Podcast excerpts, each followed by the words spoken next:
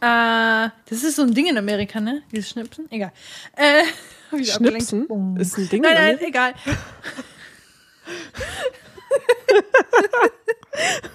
Hast mir auf jeden Fall direkt auf, auf, äh, auf den äh, Trichter mit draufgenommen, aufs Boot mitgenommen.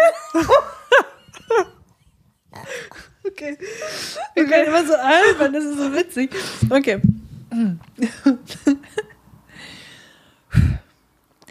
Hallo und herzlich willkommen zu einer neuen Folge Bunte Tüte, der Podcast. Der Freundinnen-Talk über das Erwachsenwerden, Selbstfindung, Selfcare und den weiblichen Zyklus. Hello! Hi. Na Nadine, wie schaut's aus? Wie war deine Woche so? Wie geht's dir? Keine Ahnung, was du gerne sagen möchtest. Hi Verena. Ja, ähm, also heute geht's mir so lala, ehrlich gesagt. Wobei die Sonne scheint, es ist so warm draußen. Ich war heute Morgen um, ich glaube, 7.30 Uhr mit Eddie draußen, also mit meinem Hund. Und es war richtig warm. Und da habe ich noch gedacht, krass, wie warm das dann wohl wird, wenn die Sonne erst richtig da ist. Ich muss auf jeden Fall heute spazieren gehen. ja, habe ich nämlich auch gedacht. Ich dachte mir schon, Verena wird bestimmt sagen, lass uns spazieren gehen. Ja, das wäre cool. Ja, und sonst, ähm, ja, mir geht's soweit ganz gut. Und bei dir? Mir geht's auch gut. Ich bin relativ fresh, obwohl ich gar nicht so gut geschlafen habe. Ähm, und auch irgendwie relativ früh dann wach war, weil wir so Nachbarn haben, die ganz gerne feiern. das dann auch mal laut wird. Ähm, ja, aber ich habe Bock. Wir haben heute ein cooles Thema mitgebracht. Ich, Oh ja. ich bin schon voll ähm, hyped auf jeden Fall. ist schon ganz nervös. Ja, ich habe ein bisschen was vorbereitet heute. Ja. Und Ich hoffe, ähm, es wird für die ein oder andere Person interessant werden. Aber genau, deswegen würde ich sagen, springen wir direkt in den Wochenrückblick rein, damit Ja. wir auch nicht zu viel Zeit verplempern. Äh, ich muss mal kurz schauen. Ähm, Also ich habe nur einen Tipp der Woche für heute. okay. Eigentlich habe ich sogar was Größeres. Ich glaube, das ist schon ein ganzes Themen, ganzer Themenblock. ähm, Soll ich dann erstmal anfangen und du kannst überlegen? Ob, genau. genau. Vielleicht erzähle ich das später noch. Okay, So. also mein Tipp der Woche. Wir brauchen ein Intro dafür. Tipp der Woche. Ähm, ich glaube, dass wir da vielleicht auch schon mal drüber gesprochen hatten, als wir so unsere Self-Care-Tipps erzählt haben. Aber ich denke da so oft dran und denke so, oh, das ist so ein Wunderding. Also ich bin so happy, dass mir das mein Freund geschenkt hat. Äh, ich habe schon seit einigen Jahren mit Nackenschmerzen zu kämpfen und ähm, habe auch eine ganze Zeit lang immer ganz viel Cremes, dies und das draufgeklatscht, äh, Schmerztabletten. Das hat irgendwie alles viel nicht geholfen.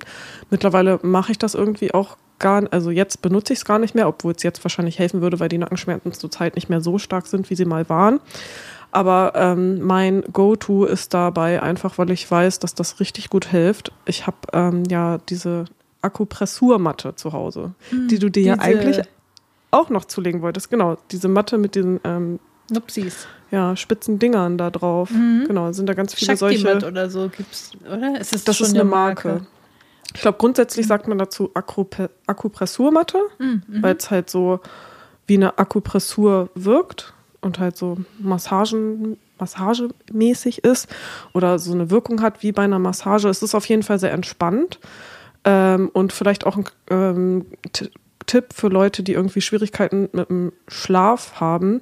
Ich habe auf jeden Fall letztens auch ähm, von jemand ähm, gehört und auch schon öfter von anderen gehört, dass ähm, die damit irgendwie weniger Probleme mit Schlafstörungen haben. Also, dass die, wenn die sich da drauflegen, dann halt da drauf auch irgendwie so einschlafen ähm, und dann halt irgendwie besser entspannen können und halt leichter einschlafen können. Ich habe ja zum Glück keine ähm, Schlafprobleme nachts. Ähm, aber wenn ich halt mittags mal voll fertig bin und denke, jetzt würde mir ein Mittagsschlaf mal helfen, dann kann ich das halt nicht. Also Mittagsschlaf funktioniert bei mir irgendwie nicht weil ich dann zu viel im Kopf habe. Wenn ich mich aber auf diese Akupressurmatte lege, dann kann ich richtig gut Mittagsschlaf machen. Dann mache ich so 20 Minuten Timer, mache mir irgendwie noch eine Meditation oder so dabei an und bin dann halt voll schnell weg. Und nach den 20 Minuten sind die Schmerzen halt komplett weg und es geht mir richtig gut und ich fühle mich voll entspannt und es ist das letzte Mal dachte ich so, oh, ist echt wie so ein bisschen Wellness schon, wenn ich mich da so 20 Minuten drauflege. Deswegen wollte ich das nochmal so als Tipp geben, falls jemand auch schon das öfter gesehen hat und im Überlegen ist, sich das zu holen, weil es vielleicht was ähm, bringen könnte oder so. Ich kann die echt nur wärmstens empfehlen. Ich finde die richtig gut und ich habe auch schon von sehr vielen anderen FollowerInnen von Accounts gesehen, die halt diese Matte auch beworben haben, dass die auch alle da drauf schwören. Ich habe mich einmal draufgelegt nach deiner Hochzeit, das weiß ich noch. Da war das, da habe ich den großen Fehler gemacht, ähm, mir Schuhe mit Absatz anzuziehen. Ich habe ja Skoliose, eine Wirbelsäulenverkrümmung. Und ich hatte die Tage davor auch super viel gerödelt, mit angepackt und so. Und dann, ähm, da weiß ich noch, da ging gar nichts mehr. Und dann habe ich dich gefragt und dann äh, musste ich ja, also weil ich ja bei euch die Katzen füttern und habe dann mich dann auch mal draufgelegt und fand das so entspannt. Äh, Also ich habe auch noch vor mir, auch noch so eine Matte zu kaufen. Also ich habe schon auch schon sehr viel Gutes davon gehört. Ja, also die ist echt richtig nice. Das ist echt. Wo wir schon dabei sind, Tool. bei Gesundheit, Fitness, was auch immer. Ähm, meine Trainerin, die auch Physiotherapeutin ist, die hat auch mir mal ohne, also keine Werbung, also nichts, keine bezahlte Werbung. Ähm, Das war jetzt gerade von mir auch keine Werbung. Genau, Aber ich habe ja ich auch keine Marke sagen. genannt. Ich genau. glaube, es ist ganz gut, das nochmal zu sagen. Ähm, die hatte mir ähm, äh, welche, äh, also so, so Tools empfohlen, die heißen Trigger-Dinger. Müssen wir alles mal in der Shownotes unten rein ähm, setzen. Weil die, das sind so, also man sagt ja oft, dass man sich gegen so einen Tennisball lehnen soll, um eine Verspannung rauszubekommen, um sich selbst zu massieren. Und diese Dinger, die kannst du wohl so zum Beispiel auf eine Wand batschen und dann halten die da und dann rollen die nicht die ganze Zeit so runter und haben dann noch verschiedene Größen und gibt es unterschiedliche Varianten. Und da gibt es wohl auch äh, Videos zu, wie genau du dieses eine Tool nutzen kannst und so. Und dann meinte sie, sie ist ein sehr großer Fan von. Sie äh, wird da aber auch nicht bezahlt von. Und dann hat sie auch gesagt, das ist unbezahlte Werbung und so. Aber sie kann die wärmstens empfehlen. Und wenn das eine Physiotherapeutin schon sagt, glaube ich, sind die wirklich gut. Also hier Ah, dann nochmal okay. die Empfehlung, falls jemand sich gerne mal auf den Tennisball legt, um Verspannung rauszubekommen oder so, vielleicht sich mal die Trigger-Dinger anschauen. Ja. Aber damit kannst du dich dann nicht so hin und her bewegen. Doch, gibt's auch. Ah, also ja. es gibt da auch unterschiedliche. Weil ich das irgendwie meistens so mache, dass ich dann den Rücken so hoch und runter damit halt gehe, damit ich so. Da gibt's aber auch welche Ah, ja. von, die Okay. sogar äh, exakt an eine Wirbelsäule wohl so lang gehen Geil. können. Wo ich so denke, das wird bei mir nicht funktionieren, weil meine Wirbelsäule krumm und schief ist. Aber Ah, okay, ja. Mhm. ja, genau, kannst ja gerne mal schauen. Ja, cool. Das zu unseren Gesundheitsrubrik. Tipp der Woche, genau. ja, cool. So, Verena. Ich habe eigentlich gar nicht so wirklich was für die Woche. Ich würde das Thema, ich glaube, das ist sogar eine Notiz, die ich mir aufgeschrieben habe für das Thema, was wir noch ansprechen werden. Deswegen lasse ich das jetzt erstmal. Okay. Ähm, aber du hast uns ja was Tolles mitgebracht. Und zwar hat Verena sich sehr fleißig mal hingesetzt und ähm, eine Buchreview geschrieben oder ja, vorbereitet ähm, für das Buch. Ich äh, lese es mal schön vor, damit ich nichts vergesse. Äh, Kirmes im Kopf, wie ich als Erwachsene herausfand, dass ich ADHS habe. Von Angelina Burger. Und äh, dieses Buch ähm, wie der Name schon sagt, dreht sich halt um ähm, ADHS im Erwachsenenalter. Ähm, es ist sehr aufklärend, das kann man ja schon mal sagen. Also es ist halt nicht nur für Menschen, die ADHS haben, sondern generell Menschen, die sich damit auseinandersetzen möchten, sei es Angehörige, ähm, TherapeutInnen könnten sich das bestimmt auch hören, holen, wenn sie da mal einsteigen wollen. Ich Ja. weiß es aber nicht, wie gut die. Naja. Ähm, und vor allem eben betroffene Menschen und eben auch Leute, die sich damit ja, auseinandersetzen wollen, weil sie denken, sie hätten es vielleicht oder wollen noch mal schauen, wie genau wirkt sich das aus und so. Ähm, wir beide haben es, also Verena hat es gelesen, ich habe es als Hörbuch gehört. Das Kann ist ganz gut, dass empfehlen. wir jetzt genau die Kombi haben. also ich wollte es mir eigentlich auch als äh, Hörbuch anhören, weil ich eigentlich bei so Sachbüchern nicht so gut drin bin, das äh, so komplett durchzulesen. Das habe ich aber tatsächlich relativ schnell durchge äh, weggelesen, weil sie es auch richtig nice geschrieben hat. Also ich finde, sie ist ja Journalistin und ich finde, sie hat es mega nice geschrieben. Ähm, auch ja mit Humor irgendwie drin und ich fand den Stil cool, hat mich auf jeden Fall angesprochen und dadurch konnte ich da relativ ähm, gut dann auch das durchlesen. Aber das Hörbuch scheint ja auch ziemlich gut zu sein, wer Hörbuchfan ist. Ist wirklich, sie liest das tatsächlich auch selbst ein. Mhm. Also man hört sie dann. Und ähm, ich finde das sehr sympathisch. Es gibt ja Menschen, also ich kann nicht jedes Hörbuch hören, wenn das von der Autorin oder von dem Autor selbst gelesen ist, weil man hört schon, dass es eben nicht die professionellen, geschulten SprecherInnen sind. Ähm, aber sie macht das sehr, sehr gut, finde Ah, ich. Also, okay. Und du hörst es ja auch viele angenehm. Hörbücher, ne? Also du kannst das viel, schon ja. ganz gut unterscheiden. Ja, Ja, genau. cool. Also das äh, fand ich schon ganz cool, dass sie das so, also die hatte anscheinend auch eine gute Regie, äh, die da saß ähm, und die hat das sehr gut hinbekommen, würde ich jetzt mal sagen. Also alle Beteiligten, die dabei waren, haben das sehr gut hingekriegt. Ähm, genau. Und jetzt würde ich mal äh, ein tolles Intro machen. Unsere Buchreview. Genau. Und Verena mal das Wort erteilen. Ja, also ich habe mir letztendlich auch äh, das Buch tatsächlich gekauft, weil als Gestalterin, ich fand das Buch so toll und dann haben, sie hat halt auch ganz viele Sachen geteilt und dann hat man auch so ein bisschen so das Innenleben vom Buch gesehen und dass die Seiten so eine tolle Haptik halt sein sollen und dass obendrauf auch noch eine Veredelung drauf ist und dann war ich so, okay, Leute, ich kaufe mir das. Sein Opfer hier. ja, und halt auch Ja, Haptikopfer. damit kriegen wir uns, ne? Stimmt, Verena ist ein sehr haptischer Mensch, das stimmt. Ja, aber es hat sehr Spaß gemacht, das zu lesen. Ähm, genau, und ich wollte noch mal zum Einstieg äh, reingehen. Wir haben ja mal vor ein paar Folgen erzählt, dass wir beide einen ADHS-Verdacht haben und deswegen wir uns halt auch mit dem Thema so viel auseinandersetzen und dann halt auch auf ähm, Angelina gekommen sind, die den äh, Instagram-Kanal Kirmes im Kopf, also gleichnamig wie das Buch, ähm, betreut und halt über das Thema aufklärt. Und ähm, ich habe tatsächlich vor ein, zwei Monaten auch dann eine ADHS-Diagnose gemacht. Wurde jetzt nicht hundertprozentig bestätigt, dass es ADHS ist, weil es halt aktuell noch so in der Di- Diagnose ist, dass man ähm, halt bestätigen muss, dass es in der Kindheit schon vorlag, ADHS. Und dadurch, dass ich halt aus meiner Kindheit nicht viel weiß ähm, und meine Schu Schulzeugnisse auch nicht irgendwie großartig was hervorbringen, äh, wo man sehen kann, okay, das ist irgendwie auffällig, konnte das jetzt nicht 100% bestätigt werden. Sie meinte aber von dem, also es waren zwei Termine und im zweiten Termin haben wir dann gemeinsam auch nochmal einen Fragebogen ähm, zusammen gemacht und davor sollte ich halt ganz viele ausgefüllte mitbringen. Und dann hat sie halt gesagt, von dem, was ich erzählt habe und wie jetzt auch der Fragebogen, den wir gemeinsam gemacht haben, ähm, ausgefallen ist und so, kann sie sich das halt schon gut vorstellen. Und sie hat halt auch gesagt, dass sie ähm, sich gut vorstellen könnte, dass ich ähm, in die ADHS-Gruppentherapie gehen kann, die sie halt gerade aufbaut. Also halt mehrere. Und ähm, ja, ich war da erstmal so ein bisschen skeptisch, weil ich so dachte, wenn ich ADHS habe, dann ist es nicht so krass ausgeprägt und weiß ich nicht. Vielleicht werde ich dann nicht so richtig angenommen von denen, die da irgendwie viel ausgeprägter das haben, so wie bei Angelina zum Beispiel. Sie hat das halt sehr stark äh, und hatte halt vielleicht auch Angst, dass ich da abgesprochen werde oder so. Keine Ahnung. Aber dann dachte ich auch, ja, wenn sie aber sagt, sie kann sich das gut vorstellen, ähm, dass ich da in diese Gruppe passen würde. Und sie hat mir das auch mehrmals gesagt, weil ich ihr auch direkt gesagt habe, ja, weiß ich nicht so genau. Ähm, und dann haben mir da auch andere nochmal zugesprochen und dann habe ich halt zugesagt und ähm, genau zu dieser äh, Gruppentherapie zu gehen.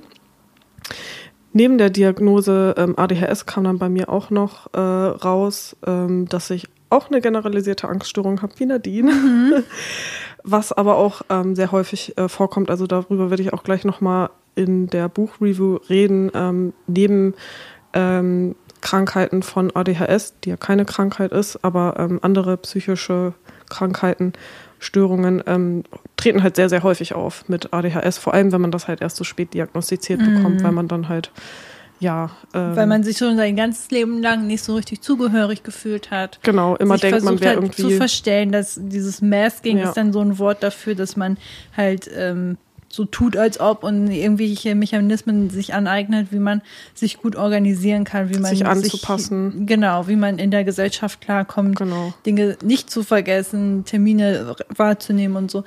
Und ähm, dass das aber eben auch immer dieser Druck ist, warum schaffen das andere, nur ich nicht? Und Genau. äh, dass man dadurch halt ähm, auch Angststörungen sehr häufig. Was, was war das andere, was noch sehr häufig auftritt?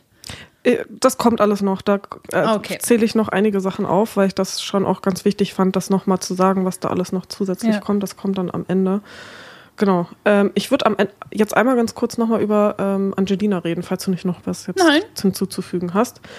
Ähm, weil ich dachte, es wäre vielleicht als Einstieg nochmal ganz cool, wenn man kurz auch ein bisschen was von der Autorin überhaupt mitbekommt. Wer steckt jetzt überhaupt hinter diesem Buch hinter? Mhm. Ähm, ich habe ja schon erzählt, dass sie den äh, Instagram-Kanal Kirmes im Kopf hat und dass sie halt darüber aufklärt. Ähm, ich tatsächlich habe Angelina schon vorher kennengelernt über den Instagram-Kanal Mädelsabende. Auch sehr zu empfehlen. Ähm, sie war da eine ganze Zeit lang mit ähm, anderen ähm, Hosterin oder Präsenterin oder wie man das sagen möchte, ähm, auf dem Kanal ähm, als Journalistin unterwegs und die haben halt über viele Themen wie Feminismus, auch mentale Gesundheit und so weiter aufgeklärt. Das machen jetzt mittlerweile ähm, andere und das, das Konzept hat sich auch ein bisschen geändert.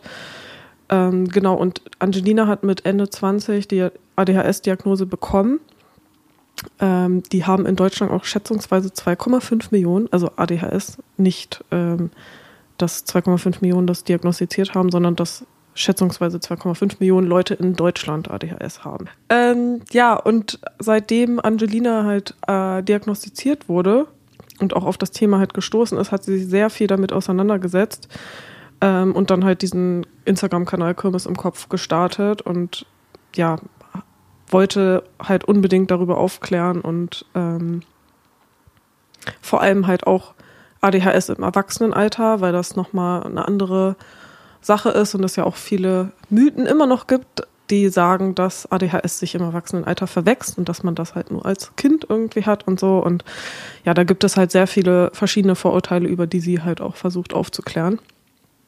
Ähm, und hat auch schon diverse Interviews gegeben, spricht in verschiedenen Podcasts, auf Bühnen ähm, und halt jetzt mit diesem Buch aufklärt. Wir können auch noch mal ein paar Sachen in die Shownotes tun. Wir hatten ja auch, als wir darüber gesprochen hatten in der Folge davor, auch schon ein paar Podcasts, glaube ich, verlinkt, ne, wo sie drüber gesprochen haben, was ja. wir voll cool fanden. Mhm. Ähm, genau. Und eine Sache, die ich noch sagen wollte, ich habe ja schon gesagt, dass ich halt finde, dass sie ähm, das in einem echt coolen Stil geschrieben hat und ich das so einfach weglesen konnte. Und ich war auch echt impressed von ihr, von der Tiefe, wie sie äh, recherchiert hat. Mhm. Also sie hat nicht einfach nur von ihrem Leben so geschrieben und hat es irgendwie cool geschrieben, sondern sie hatte auch krass recherchiert, Quellen angegeben, Studien nachgeguckt, äh, WissenschaftlerInnen zitiert. Ähm, und ich finde, dass es halt also qualitativ auch inhaltlich auch von dem Wissensstand das richtig, richtig gut wiedergibt. Und sie geht ja auch teilweise auch so, was das Gehirn angeht und so nochmal so voll tief rein, mhm. wo ich mhm. voll überrascht war. Ach krass, das spricht sie jetzt auch nochmal so tief an. Aber das war halt voll wichtig, um so viele Zusammenhänge irgendwie nochmal ja. zu verstehen. Also ich finde, das ist eine richtig geile Basis, um auch irgendwie so allumfassender diese Zusammenhänge ähm, zu verstehen, was, was das halt alles bedeutet und wo da auch überall ähm, ja, wo ADHS überall auch mit greift. Dass es halt ja. jetzt nicht nur irgendwie Vergesslichkeit ist oder Termine sich nicht strukturieren zu können oder so, dass es, sondern dass es halt etwas ist, was so in so viele Bereiche einfach reingeht und dann das ganze Leben eigentlich bestimmt. Ja. So, dann kommen wir zum Buchinhalt. Also zum Inhalt, ähm, dass ADHS halt in dem Buch einfach sehr gut äh, mit den ganzen Symptomen meiner Meinung nach äh, vielseitig beleuchtet wird. Also es ist halt sehr breit gefächert. ADHS ist halt ein Spektrum, was sehr unterschiedliche Ausmaße haben kann. Und sie hat halt auch geschrieben, es gibt keine zwei Menschen mit derselben ADHS, ähm, weshalb die Diagnose halt auch relativ schwierig ist und mhm. aufwendig. Also ich glaube, das ist einer der aufwendigsten ähm, Diagnosen, die man da machen kann. Ähm, Genau, und deswegen ist es, glaube ich, auch so schwierig für Menschen, die halt irgendwie auf das Thema gekommen sind und so denken, habe ich das jetzt oder nicht, dass sie halt immer wieder hin und her schwanken, weil es so unterschiedlich ist und dann bekommst ja. du was von einer Person mit und dann denkst du so, aber das und das, das und das habe ich, hab ich alles nicht, nicht, aber das und das und das habe ich halt und so geht es mir halt auch die ganze Zeit, vor allem, mhm. weil es bei mir auch noch nicht 100% bestätigt ist, aber durch die Gruppentherapie und auch das, dass ich mich jetzt immer mehr damit auseinandergesetzt habe, ähm, ja, ist es dann mittlerweile auch immer mehr so, ja, okay, du kannst das ruhig annehmen, das ähm, wird das wahrscheinlich sein und jetzt schwankt nicht so viel und ähm, ja, nimm, nimm doch einfach mit, was du da jetzt sozusagen auch raus lernen kannst. Das machen ja auch viele Leute, die ja schon die Diagnose in der Hand haben und immer noch zweifeln. Also das ist ja auch schon so ein Punkt. Weil, also mittlerweile ist ADHS, also ich habe das danach irgendwann mal mitbekommen, das war mir gar nicht so bewusst, aber anscheinend ist es auch gerade auf TikTok oder auf Instagram gerade sehr, also es hat gerade so eine Blütezeit, weil ich glaube, viel mehr darüber aufgeklärt wird und es jetzt auch viele ähm, ja, TikTokerInnen und InstagrammerInnen gibt, die ähm, versuchen, das nahezubringen, was mhm. ADHS ist und ab wann man sich darüber Gedanken machen sollte. Und da gibt es aber schon sehr kritische Stimmen, weil nur weil ähm, man ein Buch liest und das Handy klingelt und man rangeht, hat man nicht sofort ADHS, weil jeder würde ans Handy gehen und so. Und deswegen ist es so eine gerade irgendwie gerade so eine diskutierte Welle, habe ich das Gefühl, was aber auch gut ist, weil dadurch kommt es ja auch ins Gespräch, ins Gespräch ja. und so. Und ähm, ja, es ist halt schwierig für die Menschen, die es halt 100% wissen, dass sie das haben und dann noch von anderen Menschen belächelt werden und, und gesagt werden, ja, also ich vergesse auch mal meinen Schlüssel oder so. Ähm, aber das ist überhaupt gar nicht dieser Leidensdruck, den man damit vergleichen kann. Und ähm, da hat sie, glaube ich, auch noch mal kurz, entweder hat sie ein Buch, ist sie da ein Buch drauf eingegangen, aber sie geht da, glaube ich, auch auf ihrer Instagram-Seite sehr stark ähm, drauf ein und versucht halt wirklich immer wieder klar zu machen, ähm, wie wichtig es eben ist, dass man sich, wenn man das Gefühl hat, da ist etwas, sich davon nicht abbringen lässt, nur weil andere das nicht richtig verstanden haben oder einen sagen, ach komm, und diese TikTok-Trends und das ist ja auch jetzt eine Modediagnose. Das ist schon allein, hallo, geht's noch? Eine Modediagnose, das finde ich auch schon so ja. heftig, dass man das überhaupt sagt, weil niemand möchte krank sein und oder ist das eine Krankheit, ist ja auch noch ein Thema, ob, wie man das benennt, aber ähm, anders sein oder wie auch immer und diese Folge erscheint, also mit den ganzen Begleiterkrankungen und so, das möchte man ja nicht haben. Ja. Und eine Modediagnose zu, das zu benennen, das finde ich auch richtig heftig und das ist überhaupt nicht nachgedacht äh, bei den Menschen, die sowas sagen.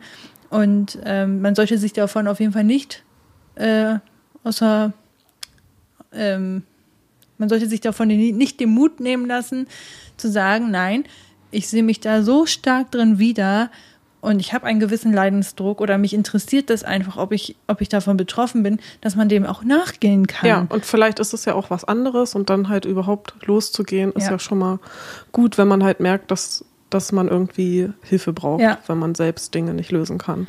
Genau. Es gibt eben auch viele andere Krankheiten, die ähnliche Symptome haben und die müssen eben ausgeschlossen werden. Und das ist aber dann ja auch schon gut, wenn man sich auf den Weg gibt, begibt und merkt, oder gesagt bekommen, nee, sie haben das zwar nicht, aber sie haben dafür die und die Anzeichen und dass du dann eben auf einen anderen Weg gehst und das ist so sinnvoll. Ich glaube, wenn das sogar noch mehr Menschen machen, wird ja ja auch in der Medizin ähm, da ein bisschen mehr Umdenken stattfinden und ja, da ist ein Interesse nach dieser Diagnose da und wir müssen das irgendwie voranbringen, dass es noch einfacher wird, die Diagnosen richtig zu stellen. Ähm, ja, das nur dazu nochmal. Ja, voll Sorry, gut. jetzt bin ich ein bisschen nee, abgedriftet. Ich auch. Nee, alles gut. äh, weiter zum Inhalt haben wir auch schon angesprochen, dass sie halt auch äh, ihre Erfahrungen teilt und Alltagsprobleme, was wir ja auch hier im Podcast äh, gerne machen.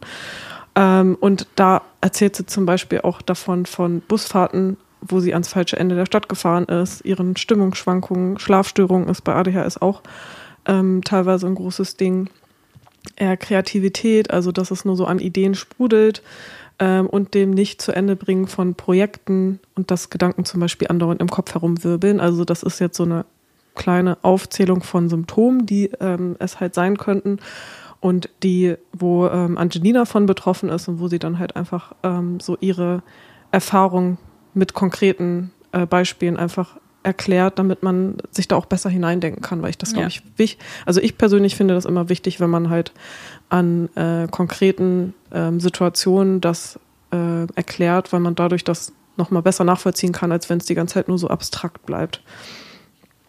Ja. Das finde ich, ähm, hat sie auch sehr schön gelöst, das muss man dazu sagen, dass sie halt wirklich diese Waage hält. Also es ist jetzt keine äh, wie nennt man das, Biografie oder so. Also es geht nicht nur komplett äh, um sie, sondern sie beschreibt einfach so komplexe Dinge, äh, die man so in der Wissenschaft oder so um die Ohren gepfeffert bekommt, äh, beschreibt sie dann nochmal mit ähm, Worten, die man verstehen kann und dann eben aber auch mit Beispielen, wie es eben bei ihr ist. Und das macht es so greifbar irgendwie, finde Mhm. ich. Also ich habe das Gefühl, dass wenn man das Buch gelesen hat, dass man also ich habe wirklich ganz oft gedacht, ja, die hat ja jetzt jedes Totsch- Totschlagargument außer Kraft gesetzt, weil sie das so gut beschreiben kann und auch sofort die, ähm, wie nennt man das, die Kritik, die sie so oft schon bekommen hat, auch darin erwähnt, aber gleichzeitig die Antwort darauf gibt, warum das total Schwachsinn ist und Ja. warum es eben nicht so ist, wie das so viele Menschen denken. Also wenn man auch kritisch ähm, damit denkt und denkt, hä, ADHS, wäre das Buch auch gut, dieser Person das mal in die Hand zu drücken, dass man das dann auch mal wirklich lesen kann und verstehen kann. Und ich glaube, dadurch wird auch erstmal bewusst, wie stark so ein Mensch, äh, der ADHS hat, im Alltag so Probleme hat, die er bewältigen muss. Also wie viele Aufgaben auf einmal auf einen zukommen. Ne?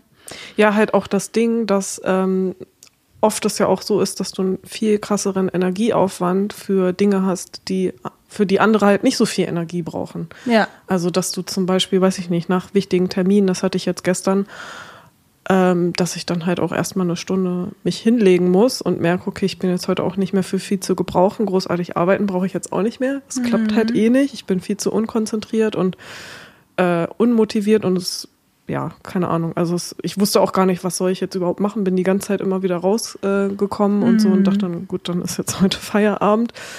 Ähm, und war halt auch super müde die ganze Zeit, obwohl ich eigentlich relativ gut geschlafen habe, was einfach nur daran lag, weil der Termin gestern, also ich hatte gestern auch meine Gruppentherapie und muss dann da halt auch hinpendeln und Zug und das Zugfahren ist halt auch was, was ähm, Leuten mit ADHS ähm, nochmal schwerer fallen kann als ähm, Leute, die das nicht haben. Oder beziehungsweise Menschen, die halt auch reizoffener einfach sind. Also diese Reizoffenheit ist ja auch so ein äh, Thema, dass man ähm, auf verschiedenen Sinnen einfach Sachen, Sachen viel mehr nach äh, wahrnimmt und halt schlechter filtern kann und so. Und das ist natürlich dann auch irgendwie an, viel anstrengender, ne? wenn man, wenn du halt nicht filtern kannst. Ähm, genau, und dann können halt so Sachen, wo andere denken, ja, ach, das mache ich doch mal eben, für andere halt voll, ähm, voll viel Energie ziehen. Und wenn man das dann auch erstmal für sich merkt ähm, und checkt, okay, für solche Sachen darf ich mir danach nicht noch irgendwie Arbeit oder eine Verabredung oder so einplanen, weil ich weiß, danach bin ich erstmal K.O. Ähm, das ist halt für sich alleine, für die Wahrnehmung schon mal voll wertvoll, weil du dann ja auch viel besser irgendwie mit deinem Körper umgehen kannst und halt auch deinen Stress einfach abbauen kannst. Und Ja. du kannst es halt auch anderen besser kommunizieren. Also das wollte ich gerade noch Genau. zu dem sagen, was du auch meintest, dass das Buch, glaube ich, auch super hilfreich ist für Menschen, die ähm, vielleicht noch nicht so gut wissen, wie sie mit anderen auch damit umgehen können, ähm, denen sie halt anvertrauen, dass sie ADHS haben. Ähm, und wenn dann irgendwie vielleicht blöde Rückmeldungen erstmal kommen, wie man damit umgehen kann, was man da zurückgeben kann, wie man was, Sachen erklären kann und so. Ich glaube, dafür ist das Buch halt auch richtig gut. Ja, wirklich. Eigentlich müsste man diesen Personen einfach dieses Buch so ganz sanft ins Gesicht drücken und sagen, lies erstmal das und dann können wir weitersprechen. Ich habe tatsächlich überlegt, Das Ding ist halt, Buch- Leute, die das ja so ablehnen, die würden halt so ein Buch wahrscheinlich gar nicht lesen. Dann würde ich mit diesen Personen auch ungern was zu tun haben wollen. Also ich habe schon gedacht, so im beruflichen Kontext schon allein, habe ich so gedacht, ich könnte es ja auch mal so meinen Kollegen, Kolleginnen und Chef und wie auch immer mal so empfehlen. Also ich habe die Diagnose halt noch nicht, das fragt man sich jetzt vielleicht auch. Ich habe die Diagnose noch nicht, weil ich noch keinen Termin bekommen habe, weil es sehr schwer ist, einen Termin zu bekommen. Verin hatte ziemlich Glück gehabt, dass sie reingerutscht ist. Ja. Ähm, und bei mir dauert das halt leider immer noch. Es gibt halt Leute, die da anderthalb, zwei Jahre teilweise drauf warten. Das und ist halt ähm, heftig. meine Energie ist auch gerade irgendwie sehr low und ich habe gerade nicht so den Nerv, aber ich werde mich demnächst da nochmal mehr so hinterklemmen, aber als ich das Buch gelesen habe, habe ich so oft gedacht, same, same, same, oh, kenne ich auch, kenne ich auch, kenne ich auch. Einige Sachen habe ich nicht so extrem, aber dann finde ich mich halt so oft wieder und dann denke ich mir halt auch, wenn es nicht ADHS ist, dann muss es eine andere Störung, irgendwas sein, weil so viele Symptome, wie sie da beschreibt und auch Situationen in ihrem Alltag, ähm, wenn ich mich da schon wiederfinde und das aber ein Symptom für ADHS ist, dann muss es ja auch, wenn ich es jetzt nicht habe, ein Symptom für etwas anderes sein. Weißt du, wie ich meine? Weil es ja an sich anscheinend ja nicht so normal ist. So. Genau, und, und mit solchen, also Strategien, die man ja dann zum Beispiel in der Therapie lernt, mit, von denen kannst du ja dann auch voll profitieren. Weil du genau. ja bei ähnlichen Sachen auch einfach Schwierigkeiten hast. Also genau, ja, dieses, ähm, also generell, man sagt ja auch neurodivergent, also Menschen, die mit ihrem Gehirn oder wo das Gehirn anders arbeitet. Äh, anders, es ist so schwierig, das zu beschreiben, aber. An ähm, sich kann man sagen, neurotypisch wird so definiert, wie das Gehirn ist von Menschen oder wie das die Gesellschaft erwartet, dass das Gehirn ist. Ja, und wie also erwarten die eher, das? eher rationaler und dass man halt solche Sachen hinbekommt, wie Termine wahrnehmen, pünktlich sein, äh, den Haushalt schaffen und ähm, ja, dass halt manche Sachen auch nicht so viel Energie rauben und was weiß ich, ne, dass man nicht so vergesslich ist mhm. und so. Und äh, ja, viele, die dann da halt sehr rausfallen, die kommen dann halt eher in den Bereich Neurodivergent. Also so wie Menschen, die hochsensibel sind, Menschen mit ADHS, Menschen mit Autismus. Ähm, mir fallen jetzt nicht so viele. Ich glaube auch Menschen mit Lernschwächen. Ich weiß aber nicht, ob das eine Begleiterscheinung ja. ist oder ob das was Einzel nee, Dyskalkulie und, ähm, und Legasthenie und so, das fällt auch alles unter Neurodivergenz. Genau. Und ähm, da bin ich auf jeden Fall schon mal mit drin, weil ich habe eine Lernschwäche und ähm, auch eine sehr stark ausgeprägte Leserechtschreibschwäche, die mittlerweile besser geworden ist, aber trotzdem. Ähm, und das hilft mir schon zu wissen, aha, oh krass, es geht anderen Menschen ähnlich wie, wie, wie, mir und ich muss mich da gar nicht so vor verstecken. Und ach, bei denen hilft zum Beispiel, wenn ich jetzt zum Beispiel kein ADHS habe, kann ich ja sagen, bei den ADHS-PatientInnen hilft es zum Beispiel, ähm, sich zum Beispiel Ohrstöpsel reinzusetzen, wenn sie in einem Café sitzen, beispielsweise, um halt den Lärm ein bisschen auszublenden, das ein bisschen zu dämpfen, um ein bisschen mehr bei sich zu sein. Ähm, vielleicht hilft das ja bei mir auch. Und man kann sich selbst, wenn man nicht davon betroffen sein sollte, aber ähnliche Tendenzen hat, Genau, Probleme an bestimmten Bereichen hat, kann man sich ja abgucken, genau. was, was da helfen was kann. Was hilft denn bei den Menschen, die ADHS haben und wird das bei mir auch helfen? Ja. Und das hilft mir zum Beispiel, wo ich noch nicht weiß, was mit mir genau los ist. Irgendwo bin ich da auch zwischen, denke ich mal. Aber mir hilft es schon zu sehen, wie ihre Strategien sind, also was sie erzählt, wie bei ihr das ist, ähm, wie sie mit, damit umgeht und so. Da denke ich mal, ach krass, okay hilft mir auch und das auch offen zu kommunizieren und zu sagen, eh, sorry, jetzt mein Gehirn, ich bin mal wieder abgedriftet oder so und sich aber auch selber zu reflektieren und zu sehen, oh, ich fange gerade wieder an herumzuspringen in meinen Gedanken, vielleicht ähm, hole ich mich nochmal zurück oder so, dass man sich mehr beobachtet und ja. Besser versteht, genau. genau. Und dann halt auch sich so annimmt, auch wie man ist und dann halt eher guckt, okay, was kann ich was kann ich dann für mich noch tun, statt zu sagen, du musst das doch jetzt aber aushalten. Also zum Beispiel Lautstärke oder so. Ich habe jetzt auch von den Kopfhörern von oder Ohrstöpseln, von denen du gesprochen hast, ähm, habe ich halt auch gemerkt, dass die mir übelst helfen in einigen Situationen und dass ich die jetzt halt mhm. dann öfter trage und halt dann auch immer merke, okay, jetzt entspanne ich mich mehr dass man dann halt eher so guckt, okay, was braucht mein Körper und nicht sagt, aber du musst das doch jetzt können, weil die andere können das doch auch. Genau. Das hilft so enorm. Ich glaube, das ist so mit der größte Punkt. Egal, wie die Diagnose ausfallen sollte, wenn man sich da so wiederfindet, hilft es einfach zu verstehen, ich bin nicht unnormal oder so, sondern es ist, ich bin halt einfach etwas anders als mein Umfeld.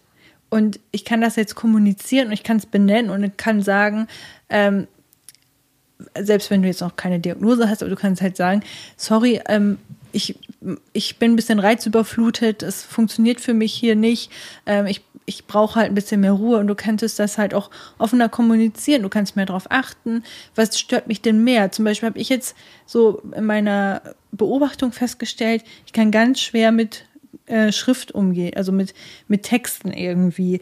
Ähm, wenn mir jemand eine Aufgabe textlich stellt, E-Mails und so, die richtig komplett zu bearbeiten, das fällt mir irgendwie schwerer, als wenn ich das ähm, Audio, audiomäßig, also übers Gehör, wie nennt man das denn? Auditiv. Auditiv. Finde ich voll interessant, weil es bei mir genau andersrum ist. Genau. Und ich habe jetzt irgendwie, ich kann es noch nicht ganz greifen, aber ich habe so das Gefühl, dass irgendwas mit meinem Gehör ist. So dass ich irgendwie ich habe nicht dieses krasse überfordert sein, wenn ich in der Straße jetzt bin, was ja viele haben, dass die sofort so, oh, alle Reize auf einmal. Das habe ich, glaube ich, nicht. Also das habe ich nur, wenn ich gestresst bin oder so. Also es kommt jetzt nicht einfach so. Also ne? ist es bei mir auch unterschiedlich ausgeprägt. Genau. Ähm, Gestern hatte ich das kurz, als wir alle durcheinander geredet haben. Da dachte ich so, oh, haltet alle mal kurz den Mund. Oh mein Gott. Genau.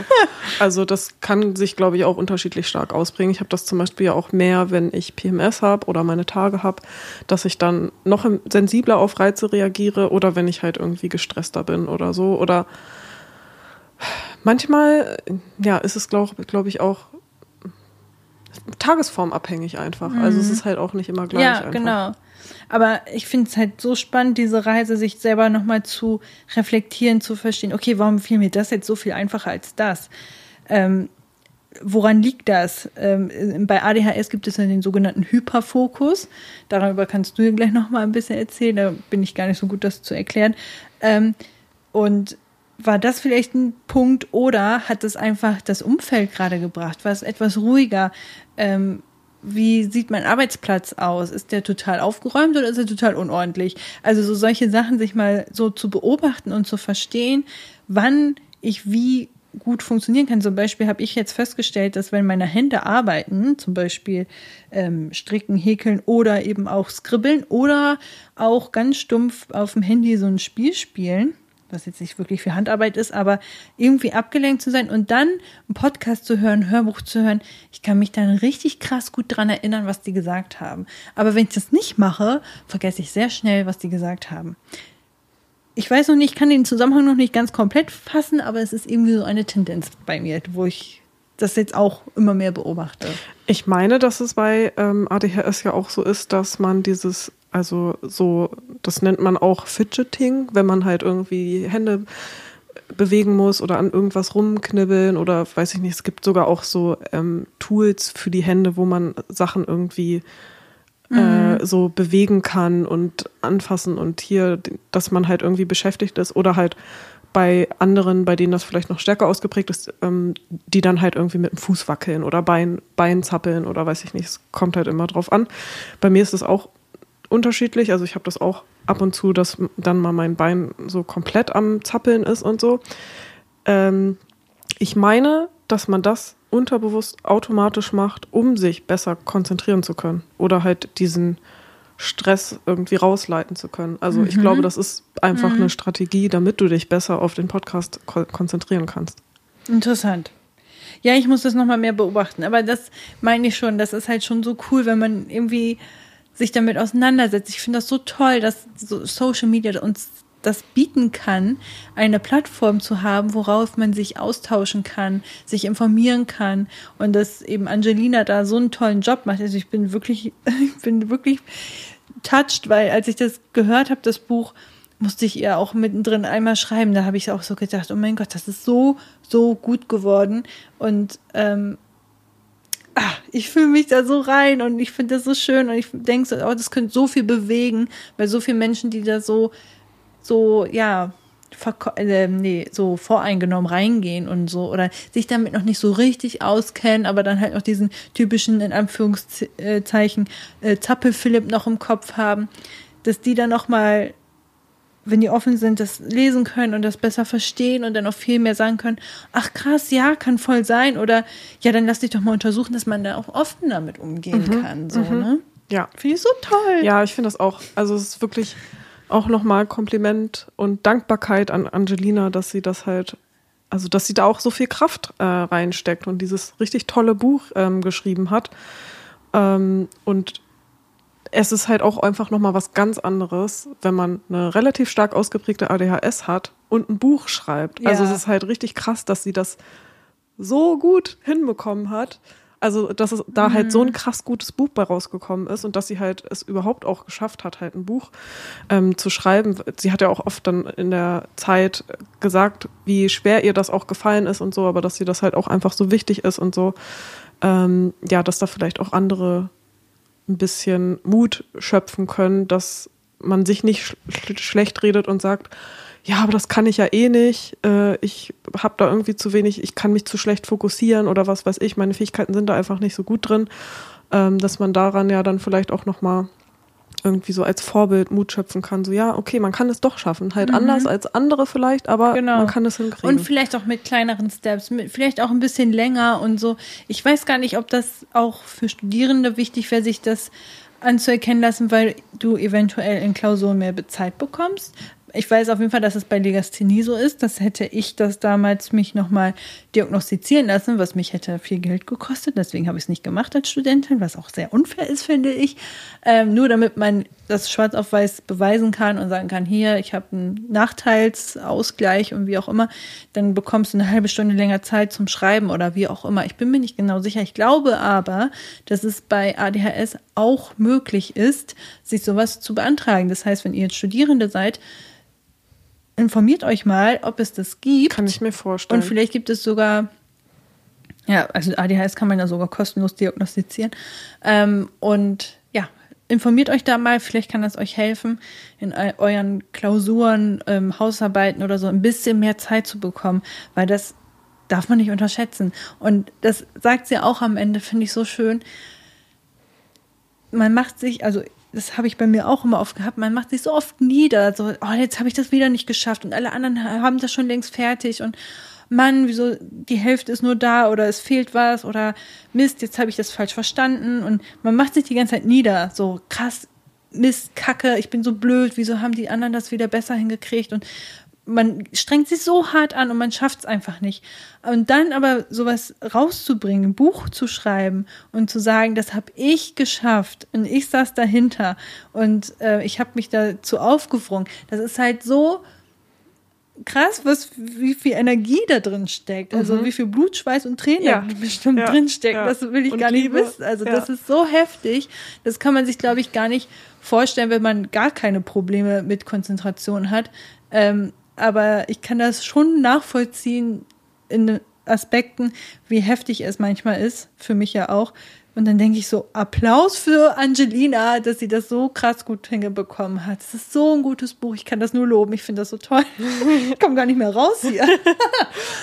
Äh, an dieser Stelle wollte ich auch noch mal sagen, dass es auch noch andere richtig, richtig tolle Accounts gibt, die über das Thema ähm, aufklären, ähm, die wir auch noch in den Shownotes, würde ich sagen, äh, verlinken.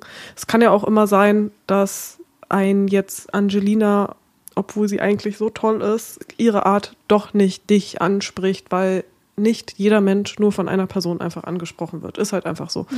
Und äh, ja, vielleicht findet dann ja die, die Person, die sich bei ihr nicht so zu Hause fühlt, dann wen anders, ähm, die auch darüber aufklärt und ähm, sich da halt irgendwie mehr zu Hause fühlt. Deswegen würde ich sagen, dass wir da auch noch die anderen richtig tollen Accounts auch noch mit verlinken. Also ich konsumiere halt auch verschiedene Accounts, weil die alle irgendwie immer noch mal ein bisschen was anderes sagen.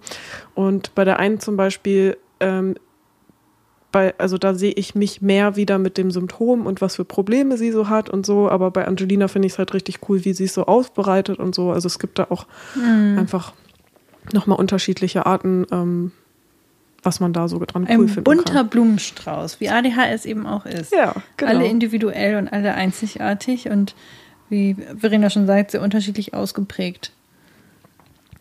Okay, ich mache noch mal ein bisschen weiter im Text. Sorry, ich habe dich die ganze Zeit unterbrochen. Nein, aber ich fand das auch voll wichtig. Ähm, ich wollte nur noch mal kurz ansprechen, dass, ähm, dass sie in dem Buch auch sehr viel äh, darüber spricht, dass das Thema ADHS ja stigmatisiert wird, es viele Vorurteile gibt, worüber wir schon gesprochen haben. Ähm, und dass sie auch erzählt, wie unterschiedlich die Menschen ähm, darauf reagieren, wenn sie jetzt zum Beispiel erzählt, dass sie ADHS hat oder so. Das fand ich auch sehr interessant. Ähm, und eins fand ich richtig krass, äh, dass es halt zu Medikamenten ja auch voll die Vorurteile gab. Gibt Ähm, immer noch. Gibt immer noch, stimmt, genau. Äh, und ein Mythos fand ich halt echt krank, äh, krass, ähm, dass gesagt wurde, dass diese Krankheit nur von Pharmaunternehmen erfunden worden wäre, um Geld damit zu machen. Alter, ja.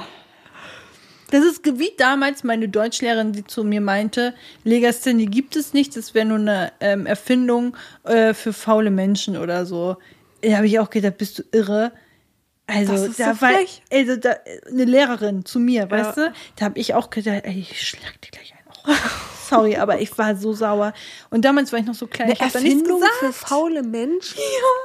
Ja, sorry, es geht jetzt nicht darum. Es geht ja um, um Medikamente und so, aber ich wollte nur sagen, ich kann sehr relate mit der äh, Ja. Wut, weil ja das geht gar nicht.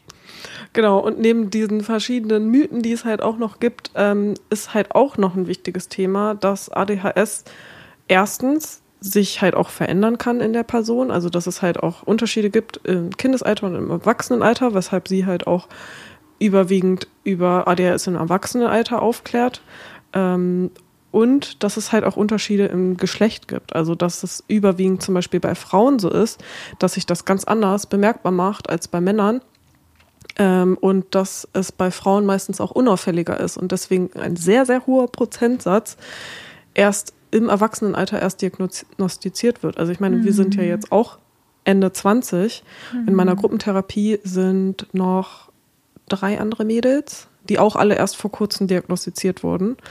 Und die Typen, bei denen ist es, glaube ich, teilweise schon länger her, bei dem einen auf jeden Fall auch schon im Kindesalter gewesen und so. Und das zieht sich halt durch, dass Frauen überwiegend erst zwischen 20 bis 50 oder so erst diagnostiziert werden. Also bei vielen kommt das auch erst auf, wenn sie, ähm, wenn sie Kinder bekommen haben, weil sie dann oft auch erst merken, so, okay, krass, das ist hier alles viel zu überfordern und so, Ja, dass das, irgendwie nochmal so eine Veränderung ist.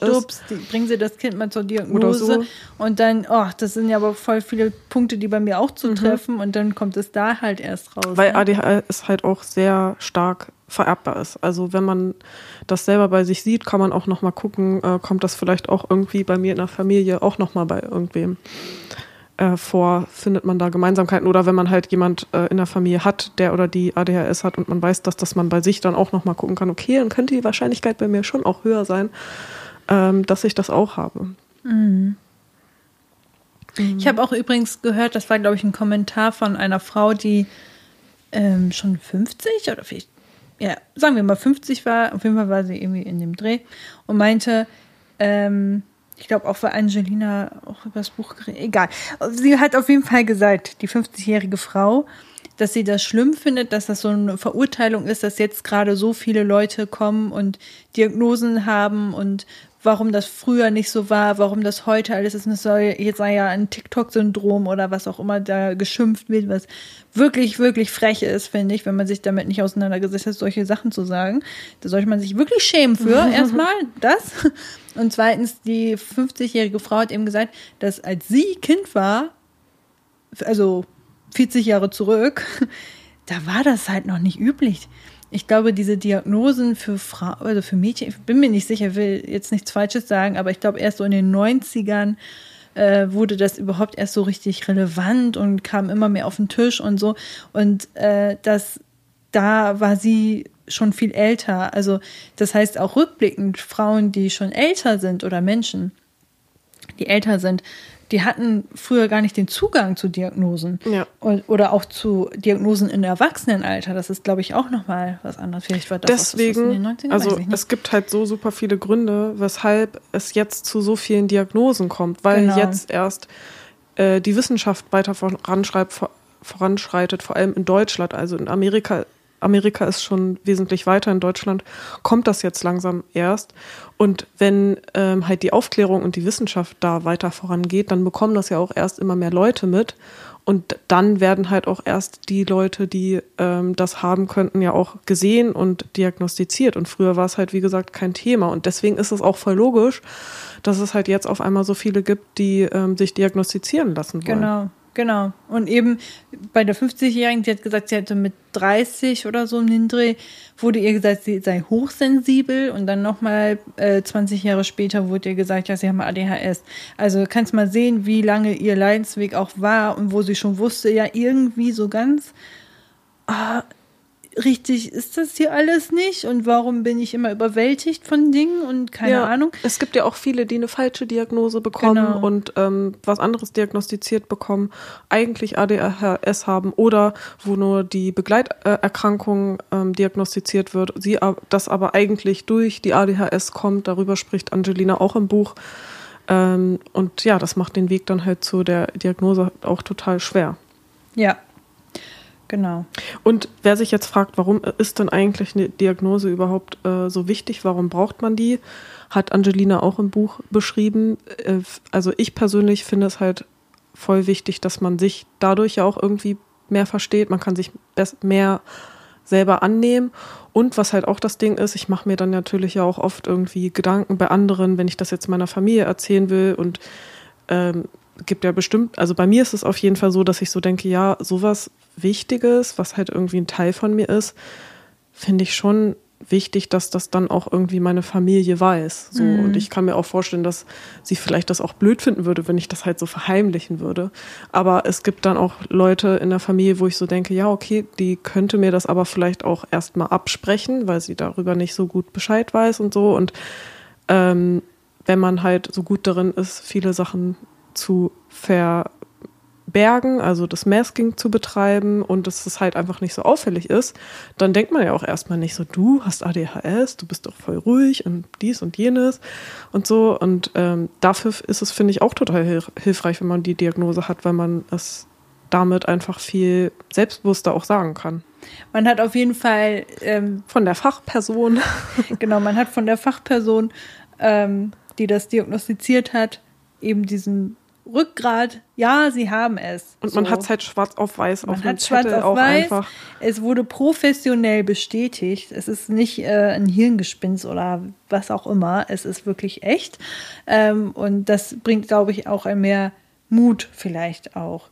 Und einige Menschen wollen das vielleicht auch gar nicht diagnostizieren lassen. Es gibt das ja auch. Einige sagen, ich sehe mich da so krass wieder, aber ich will die Diagnose nicht, weil sie Angst haben vor einer Bestätigung oder vor. Weil es auch beruflich nicht. vielleicht Schwierigkeiten machen, also die Angst davor haben könnten, dass es beruflich Schwierigkeiten macht. Hat Angelina auch im Buch davon gesprochen und habe ich auch von jemandem jetzt gehört, ähm, dass sie Angst hat, dass sie dann vielleicht nicht äh, verbeamtet wird als Lehrerin oder so. Halt Aber sagt, muss man das, das denn sagen? Du musst ja nicht sagen, was du hast, oder? Muss man seine ähm, Krankheiten, man bewirbt sich ja nicht und sagt so, übrigens, das ist meine Krankenakte. Ich weiß nicht, wie da so die Regelungen sind, aber es kann sein, dass man bei manchen Bereichen oder so vielleicht solche Sachen auch offenlegen muss und wenn sowas erst später rauskommt, dass das vielleicht zu Schwierigkeiten führen kann oder so. Hm. Das weiß ich nicht. Oh, da müsste man sich echt nochmal informieren. Das weiß ich nämlich auch nicht. Also an sich also grundsätzlich, grundsätzlich weiß das dann nicht auch deine Krankenkasse? Wenn du die Diagnose gemacht hast? Hm, bestimmt, Werden ja. diese Daten nicht übermittelt mhm. an Hausarzt, Krankenkasse und so? Ja, wenn das äh, Und wenn das die ist, wissen, ja. dann kann es ja auch sein, dass es irgendwie dann auch dein Arbeitgeber oder Arbeitgeberin. Meinst du? Weiß ich, keine Ahnung. Ich habe keine Ahnung, wie das da so okay, alles Okay, da sind wir einfach nicht schlau genug. Also ja. falls ihr da mehr wisst, gerne äh, schreiben, äh, weil da bin ich mir überhaupt nicht sicher, wie das ist.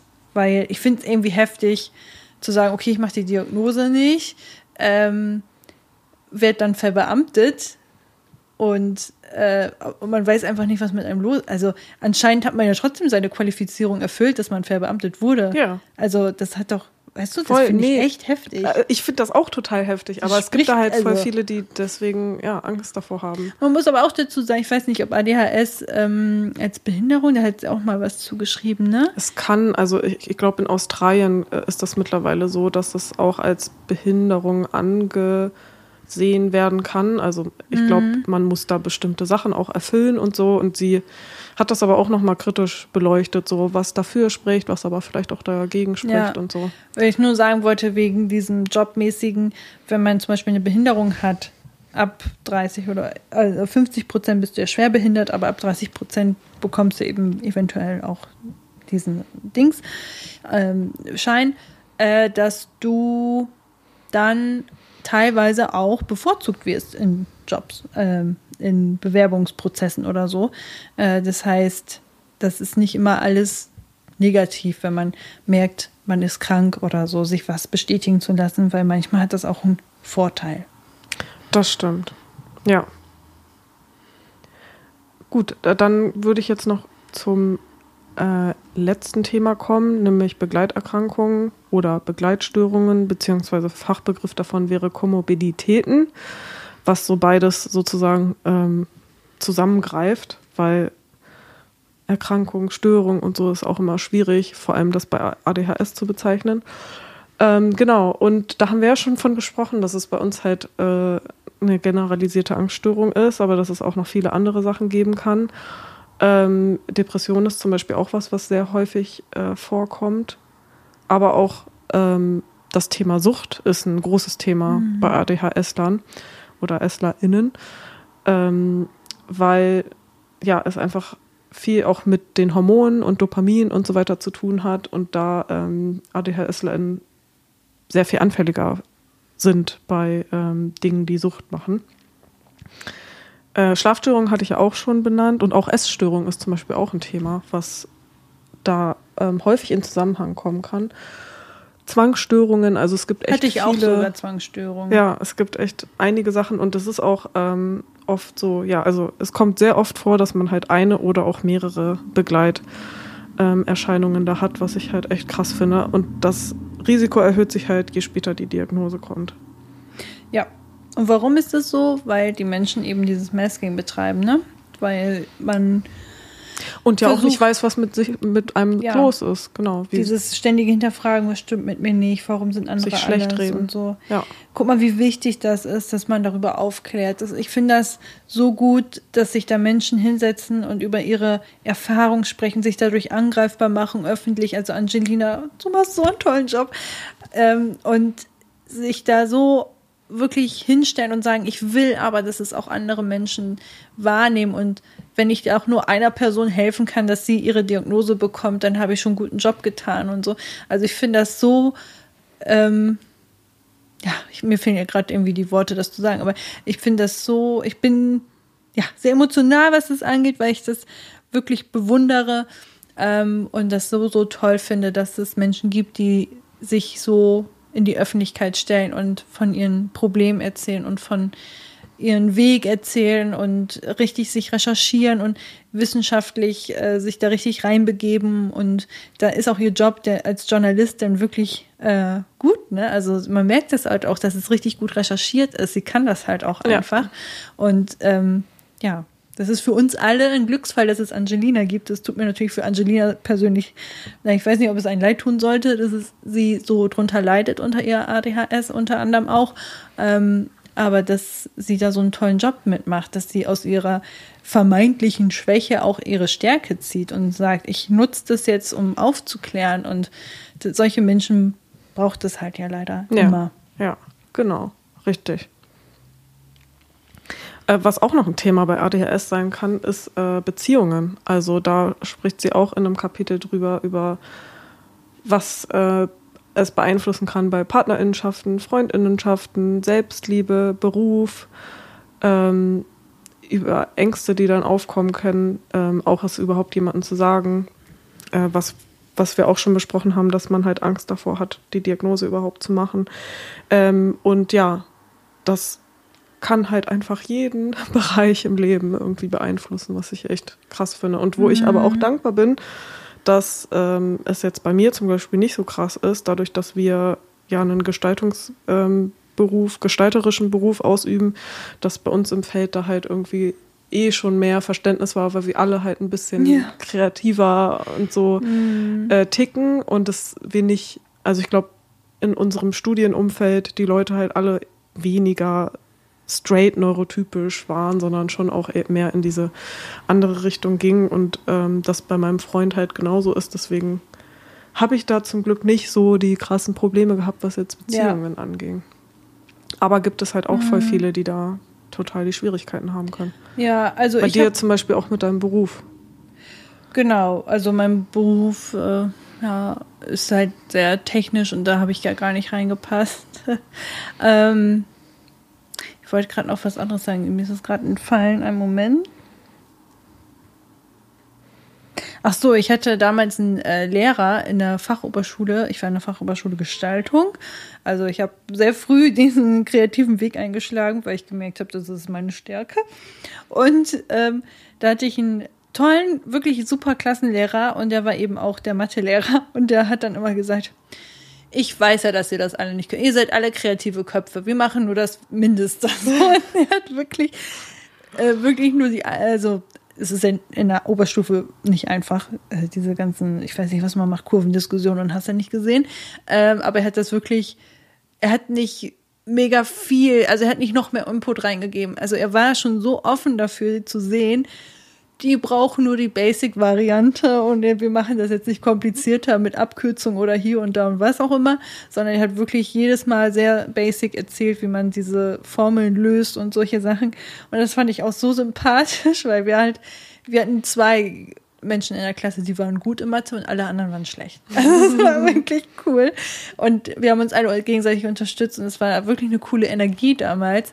Und ähm, ich habe das aber nie so hinterfragt irgendwie, dieses typische Mathe kann ich nicht und so. Da dachte ich, wusste ich immer nicht, woran das liegt. Ja, so. ich habe das auch erst im Studium gelernt. So, ach so, ihr seid auch alle nicht ja. so gut in Mathe. Und wenn man mal in irgendeinem Kurs war und irgendwas ausrechnen wollte, alle so, äh, also ich habe es jetzt nicht so mit Mathe, sogar auch die Dozierenden und so.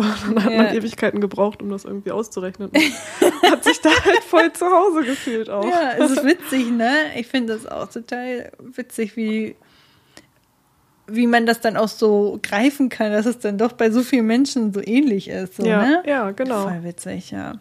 Ja, und was die Partnerschaft betrifft, also ich habe das auf jeden Fall auch, dass ähm, ich seitdem ich mich mit dem Thema auch mehr auseinandersetze, ich viel öfters merke, wo auf einmal Differenzen sind, wo ich auf einmal, ach so, deswegen ist das gerade ein Problem, dass ich dann irgendwie mehr mich reflektieren kann. Und dann weiß er das ja auch mittlerweile schon so, okay, du hast wieder tausend Sachen im Kopf und ne, okay, dann, hm, aber er macht mich schon auch darauf aufmerksam von wegen, ich habe doch so und so gesagt und ja, ich habe das gerade wieder irgendwie was anderes im Kopf gehabt und so. Aber er hat mehr Verständnis mittlerweile dafür, dass genau. er merkt so, okay, ja, die ihr neurodivergentes Hirn ist gerade wieder abgedriftet und äh, aber sie kommt gleich wieder zurück oder so. Also irgendwie dadurch, das, dass man drüber spricht, das bringt auch schon viel. Ja, das ist halt das Coole, dass dadurch ja dann auch die andere Person äh, mehr Verständnis einfach aufbringen kann. Ja. Ist bei mir auf jeden Fall auch seitdem so. Das stimmt. Ich habe noch ein Zitat, was auf der ersten richtigen Seite in dem Buch war, was ich richtig cool fand. Ähm, das war tatsächlich auch nicht von ihr, sondern von einer Freundin von ihr oder so, eine gute Bekannte irgendwie jedenfalls, die auch ADHS hat. Die hat geschrieben, ich glaube, viele Menschen, vielen Menschen ist gar nicht bewusst, wie häufig sie sich einfach auf ihr Gehirn verlassen können. Was für ein Privileg es ist, sich nicht ständig anpassen zu müssen und einfach zu funktionieren. Und ja. ich finde, das fasst es sehr Krass. gut zusammen. Ja. Und als letztes hätte ich noch, ähm, weil das halt auch etwas ist, was oft gesagt wird, weil es so viele Symptome gibt und sich so gefühlt jede Person da irgendwo wiederfinden kann, ähm, dass es halt wichtig ist zu sagen, warum, nee, warum man halt nicht sagen kann, dass alle doch ein bisschen ADHS haben, ähm, dass es halt am Ende an der Menge abhängig ist. Also, ne, mhm. wie viel, wie oft, ob das jetzt deinen Tag bestimmt oder halt nicht. Also es vergisst jeder mal seinen Schlüssel, aber wenn das halt irgendwie überhand nimmt und noch so viele andere Sachen dazukommen, dass es halt ähm, einfach ein Leidensdruck dann entsteht, dann ist es was anderes, als wenn man sagt, ja gut, das passiert mir auch mal und das passiert mir auch ab und mhm. zu mal. Das ist halt also ich anderes. weiß nicht, wie das bei dir ist, weil du warst ja zum Beispiel auf dem Gymnasium, da ist ja dann nochmal das Feld ganz anders gemischt. Ich war zum Beispiel auf einer Gesamtschule, wo es eh schon eher, äh, weiß ich nicht, ich hatte das Gefühl, ich war um für sehr vielen Gleichgesinnten, sagen wir es mal so. Ähm, und ich hatte da schon immer im Blick, dass ich gemerkt habe, okay, diese Person, dann hat man die halt, das ist ja das Ding. Man kann sich auch fragen, wie benennen mich andere, wenn sie mich beschreiben? Sagen die, ich sei verpeilt, Chaos Queen, so das sind ja so typische Begriffe. Ähm, und wenn das auf dich zutrifft, dann kann man ja noch mehr so reingehen und sagen, okay, habe ich auch andere Symptome und vielleicht trifft das ja auch gar nicht zu, dann vielleicht auch was anderes. Ähm, aber ich hatte schon damals als Jugendliche bemerkt, okay, die Person, wenn der Kopf bei der nicht angewachsen wäre, die wird alles vergessen. Das so. war mein Spruch, also den Spruch genau. haben meine Eltern halt immer. Und ich glaube, jeder Mensch kennt, glaube ich, solche Menschen in der Schulzeit oder auch später irgendwie, dass man eine Person kennt, wo man weiß, ey, die verlegt ja alles und die kriegt auch nichts auf den Schirm. Und wenn du dich mit der Person aber nicht vergleichen kannst, äh, dann ist es schwierig zu sagen, ja, ich habe auch, weißt du, wie ich das, ich will jetzt auch nicht fies klingen, aber dieses typische, jeder hat ADHS und, hm, und das habe ich ja auch. Ich glaube, das Wichtigste ist dabei, dass man sich nicht einfach nur zwei, drei TikTok-Videos oder Reels anguckt und denkt, das kenne ich alles, ich habe auch ADHS, sondern wenn man das sieht, sich da wiederfindet und denkt, okay, man könnte das auch haben, dass man sich wirklich intensiv damit beschäftigen muss. Das Buch und deswegen, genau, deswegen gibt es ja dieses Buch, damit man dann halt wirklich Klarheit schaffen kann. Genau.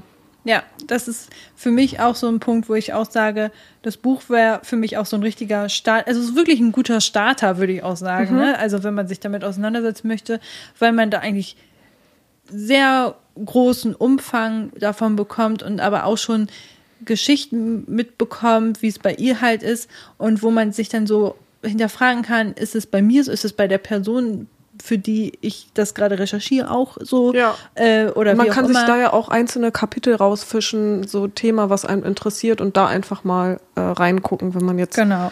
weiß ich nicht, äh, nicht die Zeit hat, sich das komplett alles durchzulesen oder Genau. nicht die Muße oder so. Ich kann das auch verstehen. Geht mir genauso, dass ich bei Sachbüchern da immer Ja. Schwierigkeiten habe. Ist vielleicht auch mal wichtig zu erwähnen, dass sie das hier alles auch mit einem Inhaltsverzeichnis drin hat, um halt eben genaue Themen nochmal richtig nachschlagen zu können. Ähm, Ja, ich habe da ja auch sämtliche Eselsohren und sonst was drin. Ja, genau. Aber das ist halt, ähm, glaube ich, ganz gut, falls man sagt, oh, ich kann so ein Buch nicht von vorne bis hinten durchlesen.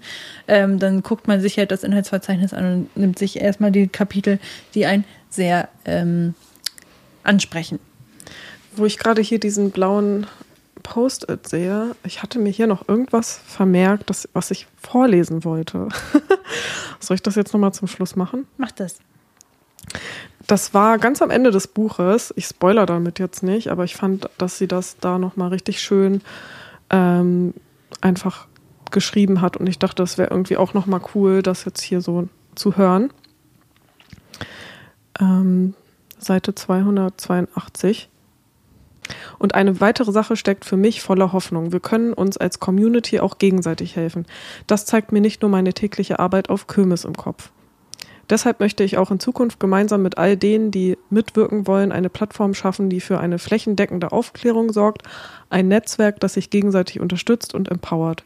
Ich möchte im Austausch mit der Community und mit Leuten von Fach Hilfsangebote schaffen. Ich möchte Lehrkräfte und SozialarbeiterInnen inspirieren und das Schulsystem gerechter machen und Unternehmen für eine Arbeitswelt sensibilisieren, in der mentale Gesundheit einen höheren Stellenwert bekommt. Ich möchte über hilfreiche Dinge wie Apps, Tools und Gadgets nachdenken, die im Alltag helfen und die genau an die Bedürfnisse von neurodivergenten Menschen angepasst sind. Und ich möchte natürlich auch weiterhin meine Geschichte erzählen. Also wir können uns auf vieles noch in der Zukunft freuen. Ja, äh, sehr schöne Buchreview. Ich glaube, wir sind da ein bisschen auch immer wieder abgedriftet, haben ein bisschen, waren ein bisschen emotional, sind da noch ein bisschen mehr reingegangen. Ähm, aber ich hoffe, dass es trotzdem für euch interessant war, ähm, mal so eine Buchreview, halt eine Folge über eine Buch zu hören. Ich muss auch sagen, ich war am Anfang echt aufgeregt, weil Deutschunterricht, ich habe halt immer Fünfen geschrieben und das hat mich halt übelst an den Deutschunterricht erinnert. Ich muss jetzt hier eine Klausur schreiben oder irgendwie so diese Buchreview-Aufgabe machen und am Ende gebe ich das ab und es ist doch wieder eine Fünf. Ähm, deswegen, ja, also es hat mich auch ein bisschen Überwindung gekostet. Ich hoffe, äh, ich habe es trotzdem angemessen hinbekommen. Also seid gnädig in äh, den Kommentaren und ähm, nimmt uns, uns nicht zu böse, falls wir auch vielleicht auf einige Aspekte nicht so sehr eingegangen sind, die für euch vielleicht viel wichtiger erschienen sind. Aber dafür ist ja das Buch da. Genau, wir machen dann bei Instagram nochmal einen Post und dann können wir uns gerne in den Kommentaren drunter austauschen. Das ist vielleicht auch nochmal sehr hilfreich. Ähm, genau, und dann würde ich schon sagen, Verena, diese Folge würde ich mal so stehen lassen. Oder? Ja, ja, auf jeden Fall. Ich finde, wir haben das jetzt hier gut durchgequatscht und da müssen wir jetzt Genau. Nächste Folge wird wieder ein bisschen, ein bisschen lockerer. Also bleibt immer gerne dran. Und dann Wir hören reden, wir uns. wir reden über Glück, würde ich jetzt mal über, übergriffen, übergeordnet sagen. So. Ja, okay.